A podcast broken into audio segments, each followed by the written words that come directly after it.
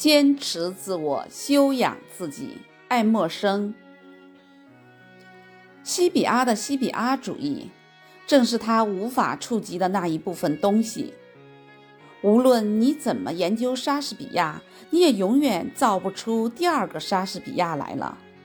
好好的做指派给你的工作吧，不可奢望太高，胆量过大。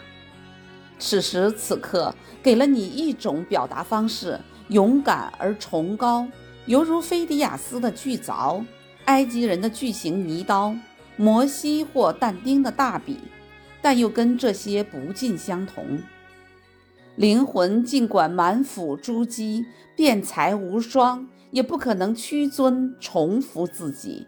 然而，你如果能听见这些鼻祖说的话，你肯定也能用同一种音调回答他们，因为耳朵和舌头虽然是两种器官，却是一种性质。